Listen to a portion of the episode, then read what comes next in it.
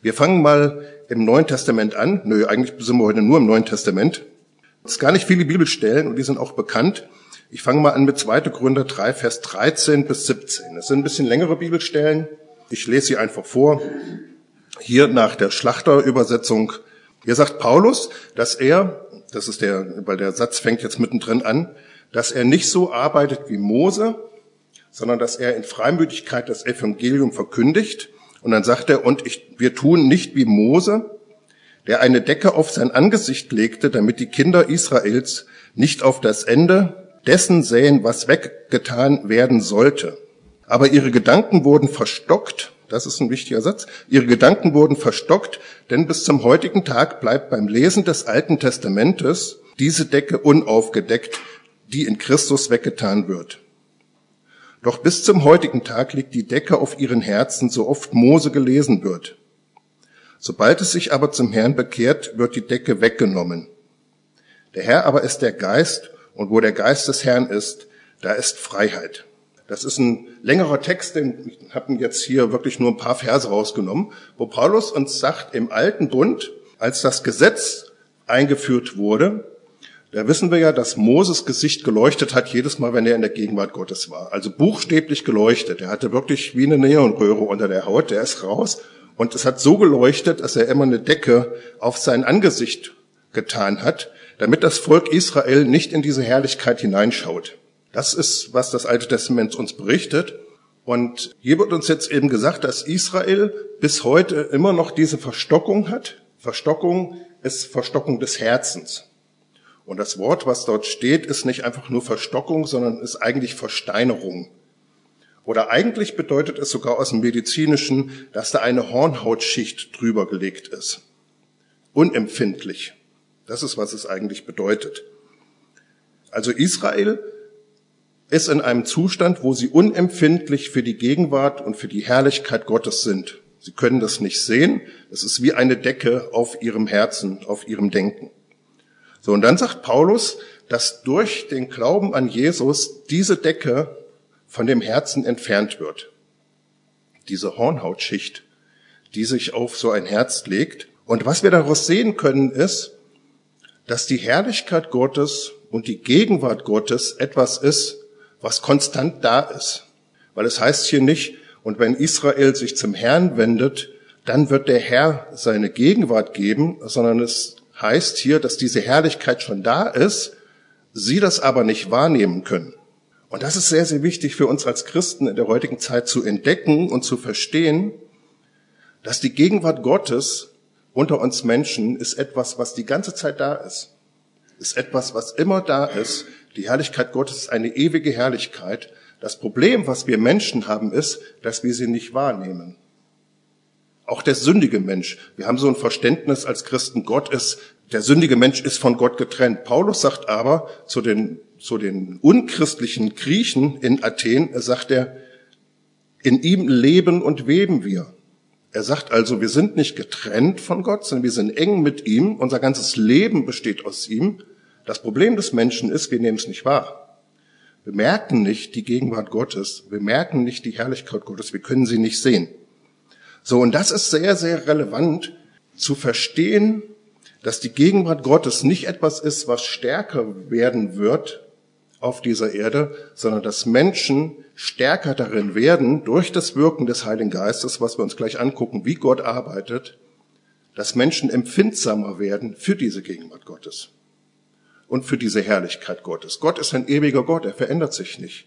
Und wir verändern nicht Gott durch unser Gebet, sondern wir gehen durch Gebet in das hinein, was Gott hat.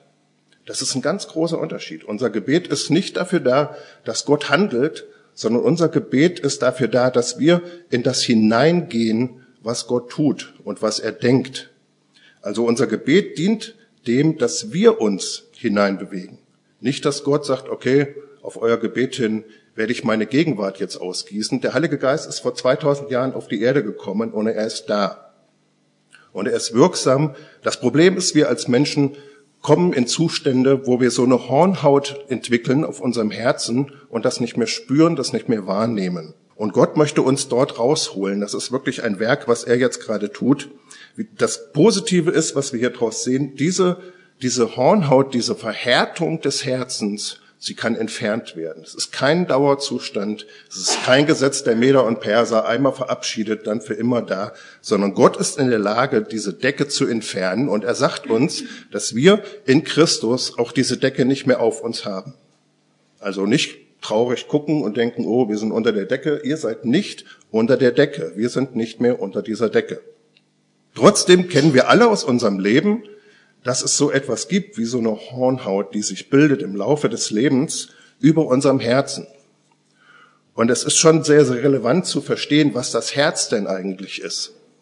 Das ist ja nicht nur diese Pumpe, sondern das Herz, dein Herz, ist der Sitz deiner Entscheidungen, aber es ist der Sitz deiner Erfahrungen.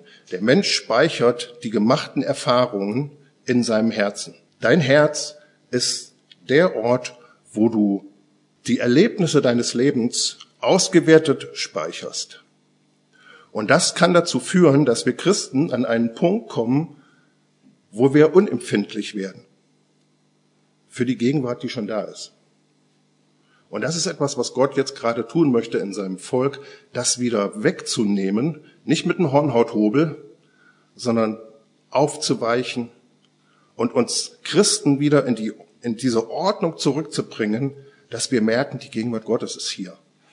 Also die Gegenwart Gottes, das ist mein, mein Erleben, nicht immer, ich bin selber in dem Prozess, aber meine definitive Überzeugung, die Gegenwart Gottes ist fühlbar, spürbar, und du merkst, wenn Gott da ist.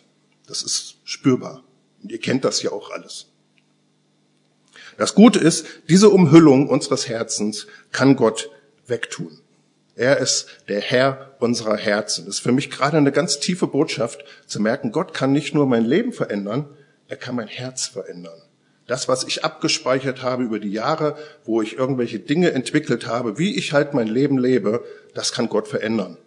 Preis den Herrn. So, und jetzt gucken wir uns an, wie Jesus das tut. Und ich nehme euch hinein in diese Geschichten, wir lesen sie aus zwei unterschiedlichen Übersetzungen, wo Jesus mit seinen Jüngern arbeitet. Und es ist gar nicht zuerst klar, dass er eigentlich hier an seinen Jüngern arbeitet. Und äh, deswegen will ich das heute Morgen ein bisschen aufdecken. Wir kennen diese Geschichte. Jesus hatte die 5000 Leute gespeist. Das war gerade, sie waren an diesem öden Ort Öd war eigentlich ein Ort mit viel Gras, aber da war sonst keine Infrastruktur und äh, keine Toilettenhäuschen und sowas. Also da mussten die Leute wieder weg, da kann man nicht bleiben. Und Jesus geht jetzt zu seinen Jüngern und es heißt, und er nötigte sie, ich lese mal kurz vor, und sogleich nötigte er seine Jünger, in das Schiff zu steigen und ans jenseitige Ufer nach Bethsaida, Bethsaida vorauszufahren, bis er die Volksmengen entlassen hatte. Und nachdem er sie verabschiedet hatte, ging er auf einen Berg, um zu beten, und als es Abend geworden war, befand sich das Schiff mitten auf dem See und er allein auf dem Land. Bis hierhin erstmal, wir kennen diese Geschichte. Das Setting ist, das sind jetzt ganz viele Leute, denen Jesus mit seinen Jüngern gedient hat. Jesus hatte gesagt, gebt ihr ihn zu essen. Sie haben gesagt, was sollen wir das denn machen? Wir haben ja gar nichts. Und er hat gesagt, ja, holt doch mal. Und dann bringt mir das. Und dann gibt er es seinen Jüngern und sagt so und teilt das aus. Also sie waren hier wirklich im Dienst. Im Dienst am Menschen. Das war letztlich karitativ sogar. Und die Jünger waren beteiligt. Und wir wissen aus dem Markus-Evangelium, aus den Stellen vorher, dass vorher die Jünger durch ganz Israel gezogen waren, das Evangelium gepredigt hatten und Jesus berichten, was sie alles erlebt haben und jetzt aber echt hundemüde sind. Und Jesus sagt, Mensch, geht doch an so einen einsamen Ort, an so einen öden Ort und ruht euch mal aus. Und genau das haben sie getan. Sie sind an diesen öden Ort gegangen, um sich auszuruhen. Und schwoppes kamen 5000 Männer und mit ihren Frauen und Kindern und wollten wieder Dienst haben. So, und Jesus sieht jetzt, Mensch, meine Jünger brauchen echt eine Pause. Die können nicht immer dienen, das schaffen die nicht. Und deswegen sagt er zu ihnen, hier, steigt doch schon mal ins Schiff und fahrt. Kommt, gönnt euch die Ruhe, fahrt nach Hause. Da, diese Gegend von dem Sigerizet, wo sie ja aufgewachsen sind. Fahrt nach Hause, ruht euch aus. Das ist der Grund, warum Jesus seine Jünger hier in das Schiff zu steigen nötigt. Und er selber, und das fand ich auch nochmal echt einen tollen Gedanken, er sagt, ich möchte die alle noch entlassen. Nun kann man ja sagen, Veranstaltung zu Ende, geht nach Hause. Aber Jesus scheint da irgendwie anders gewesen zu sein. Der scheint sich von den Leuten verabschiedet zu haben. Wirklich vielleicht jeden Einzelnen oder die Familien irgendwie noch viel fürsorglicher und irgendwie eine tolle Szene, ne, dass er sie verabschiedet hat. Er hat ja nicht gesagt, so 19 Uhr, Feierabend geht heim, sondern hat sie verabschiedet. Vielleicht hat er sie alle in den Arm genommen, ich weiß es nicht. So, und dann sagt er zu seinen Jüngern, fahrt los über den See ohne mich. Und die machen das. Und er geht jetzt selber auf diesen Berg, um zu beten. Und dann sehen wir, anfangs waren noch Leute bei ihm und dann heißt es, und dann als es am späten Abend war er dann alleine. Dann waren die Letzten gegangen, so Jesus, ich muss jetzt auch gehen, ne? hier Sportschau so, und jeder geht so in sein Haus und Jesus ist alleine und betet. Und ich habe mich natürlich gefragt, für was betet er? Was, warum? Bei Jesus ist ja nichts ein Zufall. Und ich glaube, er hat in dem Augenblick wirklich für seine Jünger gebetet. Und warum ich das glaube, das sage ich euch. So, Jesus ist jetzt hier im Gebet und die Jünger sind auf dem See Genezareth und sie, sie rudern, das waren Fischer, die waren, das war ihr Beruf, die kannten das. Und sie heißt es hier, und er sah, dass sie beim Rudern Not litten. Also das ist die Situation. Ne? Jesus betet allein bei dem Vater und hat so ein halbes Auge auf den See Genezareth raus, um zu kennen, wie es seinen Jüngern geht. Und was ich das Erste, was ich sagen möchte, ist es nicht das Erste, schon das Zweite, ist, dass egal was ist, Jesus hat uns im Blick. Auch wenn er gerade vielleicht nicht manifest an uns arbeitet, so hat er seine Jünger immer im Blick.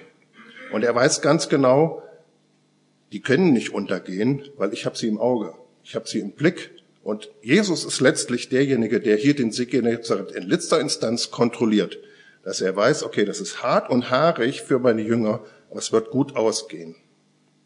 Und ich möchte dir sagen, Jesus hat einen Wissensvorsprung. Der weiß, was morgen ist. Und wir sitzen so oft im Tal und denken, wie soll das alles werden? Jesus weiß, wie alles wird. Und er hat dich im Blick. So, und er sah, dass sie beim Rudern Not litten, denn der Wind stand ihnen entgegen. So, jetzt sieht Jesus noch bei Tageslicht, dass seine Jünger Not haben, auf dem See kämpfen. Und er weiß das und er betet weiter. Weil es heißt hier, dass er um die vierte Nachtwache zu ihnen kommt. Das ist der Teil, der, der, der letzte Teil der Nacht, wo es dann am Ende der Nachtwache wieder hell wird. In unserem Breitengraden wäre das wahrscheinlich so vier Uhr nachts. Also Jesus hat diese Situation mit den notleidenden Jüngern über Stunden zugelassen. Er hat nicht sofort eingegriffen. Und trotzdem hat er das kontrolliert.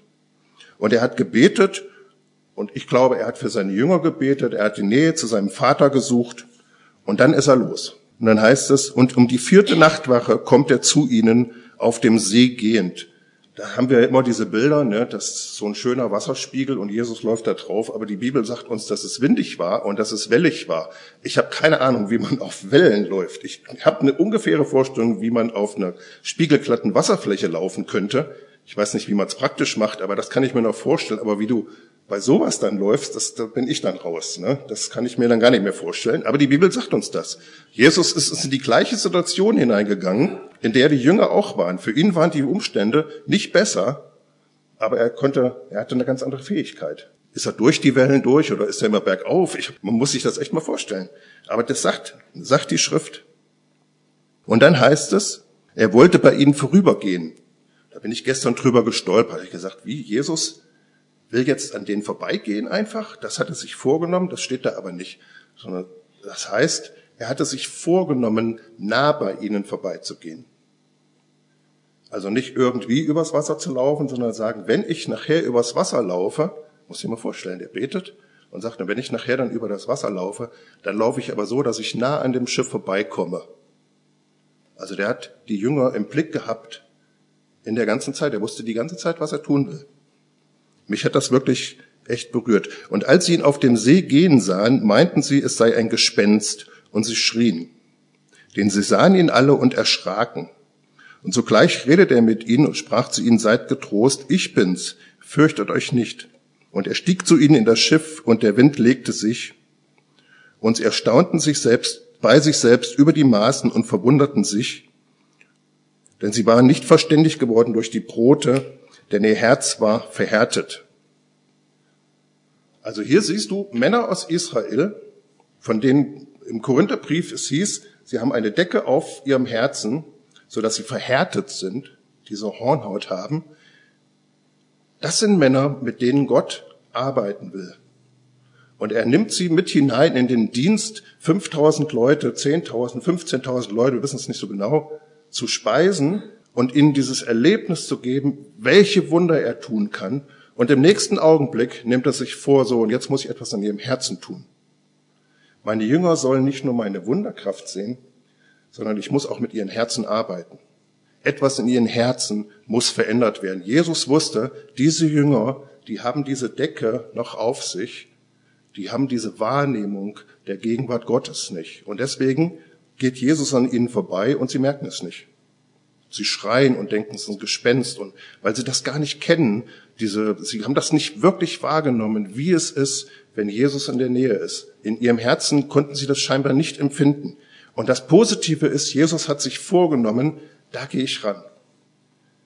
Nämlich genau an diesen Zustand, dass ihr Herz verhärtet ist. Und das tut er, indem er ihnen jetzt nicht einfach Versorgungswunder gibt, wie er es vorher getan hat, sondern indem er ihnen offenbart, wer er selber ist, wer er ist. Jesus sieht uns seine Gemeinde und er lässt Zeiten der Dürre zu. Warum tut er das?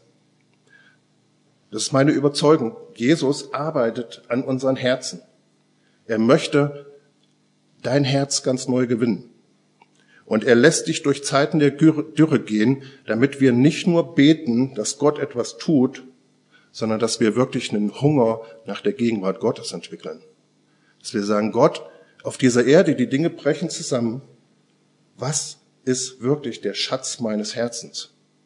Und da sitzt jeder von uns jetzt drin, zu entscheiden, soll die Gegenwart Gottes, seine, sein eigen, wirklich sein Dasein, mein Leben bestimmen? Oder will ich ein Christ sein, der immer nur betet, dass er etwas tut? Jesus ist total bereit, auf der Erde etwas zu tun. Aber er ist jetzt an dem Punkt, dass er möchte, dass sein Volk ihn neu begehrt. Wirklich seine Gegenwart. Bedingungslos. Er möchte, dass wir unsere eigenen Verhärtungen im Herzen erkennen. Wirklich sagen, Gott, ich bin so unempfindsam für deine Gegenwart geworden. Ich lebe meinen Stiefel, ich lebe mein Leben und ich hoffe, dass du irgendwas tust, aber ich nehme gar nicht mehr wahr, dass du ja da bist. Jetzt in meinem Leben.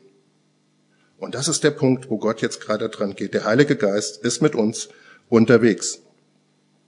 Unser Herz kann wirklich verhärten, wenn wir immer nur beten, dass Gott etwas tut anstatt einfach zu genießen, dass er da ist. Und einfach zu merken, Gott ist ja hier. Und ich möchte dich heute Morgen nicht traurig machen, wobei manchmal kann auch eine Traurigkeit sehr heilsam sein. Ich bin da selber auch gerade an Punkten, wo ich sage, okay, der Herr macht mich an Punkten traurig, aber er tut es zu meiner Heilung, zu meinem, damit ich weiterkomme. Und das ist gut. Also was Jesus hier vorhat ist, er adressiert, er schickt seine Jünger in diese Notsituation hinein auf dem See, weil er ihr Herz erreichen wollte, weil er diese Verhärtung rauskriegen wollte. Und dann läuft er an ihnen vorbei, sie kriegen einen Riesenschrecken. Und dann aus der anderen Stelle, und die lesen wir jetzt gleich noch, geht er sogar noch mit Petrus in so ein Klein-Klein rein. In Matthäus lesen wir noch mal. Wir kennen diese Situation. Er geht halt auf dem Wasser. Petrus sieht ihn und Jesus ruft zu den Jüngern, habt keine Angst, ich bin's. Und dann sagt Petrus, Herr, wenn du es bist, so befiehl mir, zu dir aufs Wasser zu kommen. Da sprach er, komm. Und Petrus stieg aus dem Schiff und ging auf dem Wasser, um zu Jesus zu kommen. Als er aber den starken Wind sah, fürchtete er sich, und da er zu sinken anfing, schrie er und sprach, Herr, rette mich. Jesus aber streckte sogleich die Hand aus, ergriff ihn und sprach zu ihm, du Kleingläubiger, warum hast du gezweifelt? Und als sie in das Schiff stiegen, legte sich der Wind.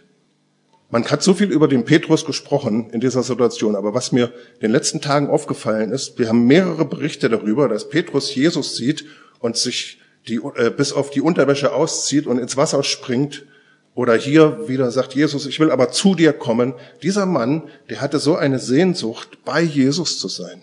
Und er war noch so juvenil unterwegs, ne, bisschen übereifrig. Aber er hat gesagt, Jesus, ich will einfach bei dir sein. Und kaum geht Jesus an ihm vorbei, sagt er, will ich auch hin. Ich will dahin, wo Jesus. Ich will nicht sagen, Jesus, komm du zu mir. Ich mach mich auf, geh zu ihm. Das ist toll. Und er muss dann aber auf die harte Tour hinterher lernen, dass seine Beziehung zu dem Herrn nicht darauf fußt, dass er begeistert ist für die Gegenwart Gottes. Dann werden wir sofort überfordert, weil unser Leben bringt uns an Punkte, wo das erlischt, sondern dass Jesus sagt, wir haben eine Zweischaft, aber die ist fest, weil ich sie gründe. Und dann verleugnet Petrus ihn und er lernt das auf die harte Tour. Ich habe immer gedacht, ich liebe Jesus, aber eigentlich, er hat mich erwählt und nicht ich ihn. Und das ist so kraftvoll, wenn wir in der jetzigen Zeit wissen, er hat uns erwählt. Es ist doch alles okay. Amen. Es geht doch nicht danach, oh, bin ich korrekt? Ist mein Herz jetzt weich oder hart? Was ist denn gerade irgendwie? Das ist nicht die Bedingung für deine Beziehung zum Herrn. Die Bedingung zu, für deine Beziehung mit dem Herrn ist alleine, dass er dich erwählt hat. Dass er will, dass seine Gegenwart in deinem Leben immer tiefer wird und du wirklich ein Mensch bist, der das spürst. Du gehst einkaufen, das ist die Gegenwart Gottes. Oh, was ist hier los? Du hast nicht gebetet, du hast nichts gemacht. Gottes Gegenwart.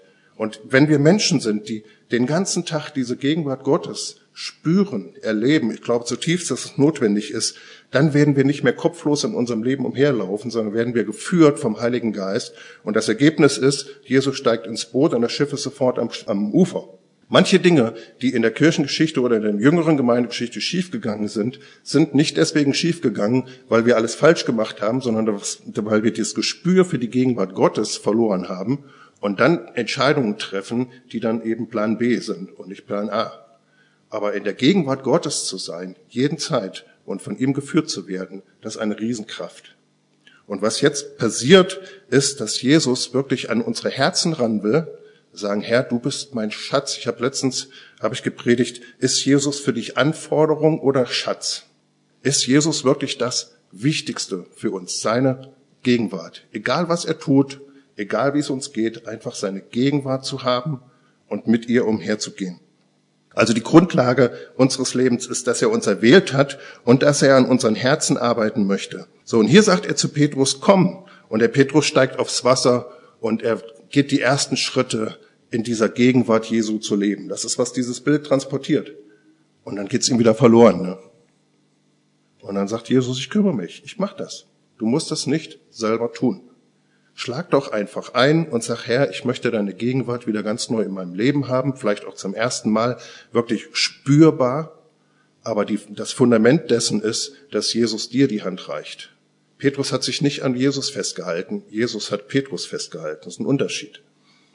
Jesus ist total daran interessiert. Und was er hier getan hat, ist, er ist an diese Verhärtung des Herzens rangegangen und er hat sich selber offenbart. Und jetzt kommt die, der Durchbruch dann ist er zu Petrus in das Schiff gestiegen und dann heißt es, da kamen die in dem Schiff waren, warfen sich anbetend vor ihm nieder und sprachen wahrhaftig, du bist Gottes Sohn. Es ist wichtig, dass Christen beten, dass Gott etwas tut. Tun wir, tut ihr, tun wir Christen. Es ist noch wichtiger, dass wir verstehen, wer Jesus ist. Das ist so, das ist so entscheidend für unser Leben, dass wir erstmal eine Offenbarung kriegen, wer Jesus ist. Und er ist der Sohn von dem, der alles geschaffen hat. Das ist schon krass, ne? Das vorher war nichts. Und dann durch den Sohn, durch das Wort Gottes, ist plötzlich was da. Wo kommt das denn her? Wo kommt denn Materie? Wo kommt das alles her? Das hat Gott hervorgesprochen. Und das ist, wer Gott ist, wer Jesus ist. Und haben wir eine Offenbarung darüber, wer Jesus ist, der Sohn Gottes. Der, der alles geschaffen hat, der, der alles beendet, der, der alles heilt, alles wiederherstellen kann, alles wirklich, er sagt, siehe, ich mache alles neu, der in der Zukunft alles neu machen wird, der eine Herrlichkeit hat, dass, dass römische Soldaten auf die Erde fallen, wenn sie ihn sehen, wenn sie ihn wahrnehmen, weil Jesus mal kurz sich hat wahrnehmbar machen lassen, und dann sind sie hingefallen. Haben wir eine Vorstellung, wer Jesus ist? Das ist, was wir jetzt brauchen in dieser Zeit, angesichts unserer schwankenden Wellen, wirklich sagen, Herr, was wir jetzt brauchen, ist nicht Ruhe. Wir brauchen auch nicht, dass der Sturm aufhört, sondern wir brauchen eine Offenbarung, wer du bist.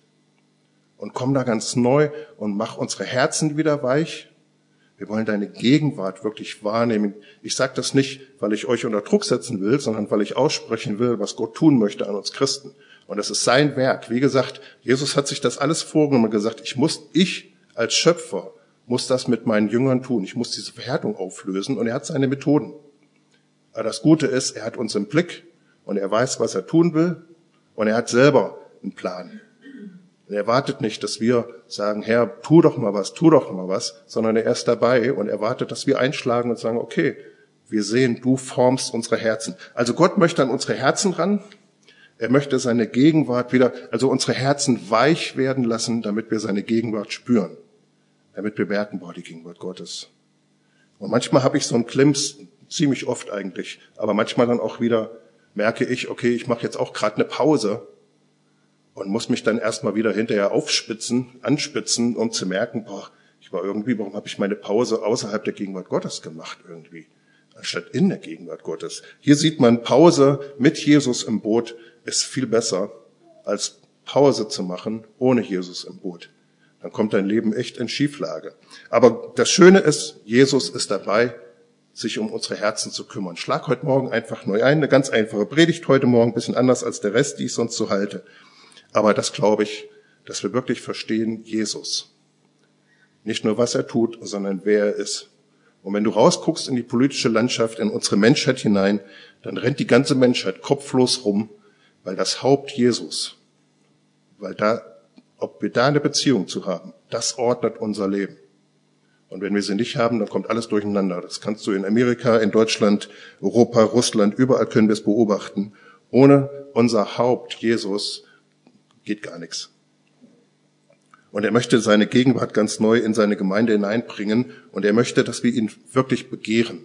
Dass wir wirklich sagen, Herr, ich möchte eine neue persönliche Beziehung haben, eine neue Gegenwart von dir in meinem Leben. Und das bitte ich höher als das Gebet, dass du etwas in meinem Leben tust.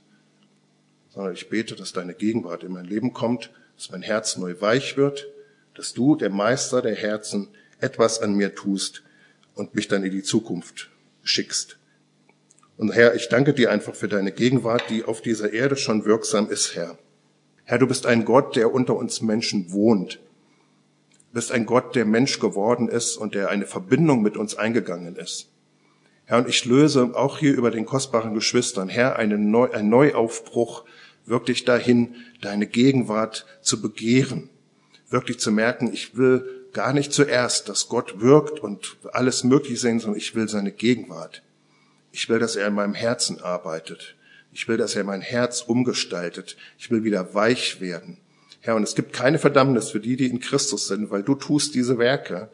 Herr, und ich spreche das aus, dass in dieser Zeit, Herr, du anfängst, unser Herzen wieder weich zu machen unsere Herzen empfindsam zu machen in einer neuen Ebene. Es ist ja vorhanden, aber in einer neuen Dimension, in einer neuen Kraft, Herr, wirklich zu merken, die Gegenwart Gottes, die Gegenwart Gottes. Herr, und ich lade ein, Herr, diejenigen, die das so nicht benennen können, dass sie das erleben, dass das passiert, Herr. Dass sie wirklich Begegnung mit dir haben. Danke, dass du der Herzenskenner bist und auch der Schöpfer der Herzen und dass du als Schöpfer auch die Herzen verändern kannst und dass du uns weich machen kannst für deine Gegenwart. Wir brauchen deine Gegenwart. Wir müssen eine Offenbarung haben, wer du eigentlich bist, Jesus. Der Sohn Gottes, der Schöpfer, der dir die Dinge durch sein Wort in Existenz gesprochen hat. Alles, was wir um uns sehen, hast du durch dein Wort geschaffen. Lehre uns dich zu fürchten, Herr. Lehre uns dich zu erkennen und dass wir wirklich eine eine neue Begegnung mit dir haben. Wir begehren Jesus auf dieser Erde. Mehr als seine Taten wollen wir ihn in unserem Boot haben. Komm, Heiliger Geist, und bring das jetzt wirklich hervor unter uns Christen, Herr. Wir ehren dich. Und wir wollen ein Beter sein. Und alles, was in uns im Weg steht, opfern wir dir, legen wir dir hin und sage, du darfst das tun, Herr. Du darfst es tun. Amen.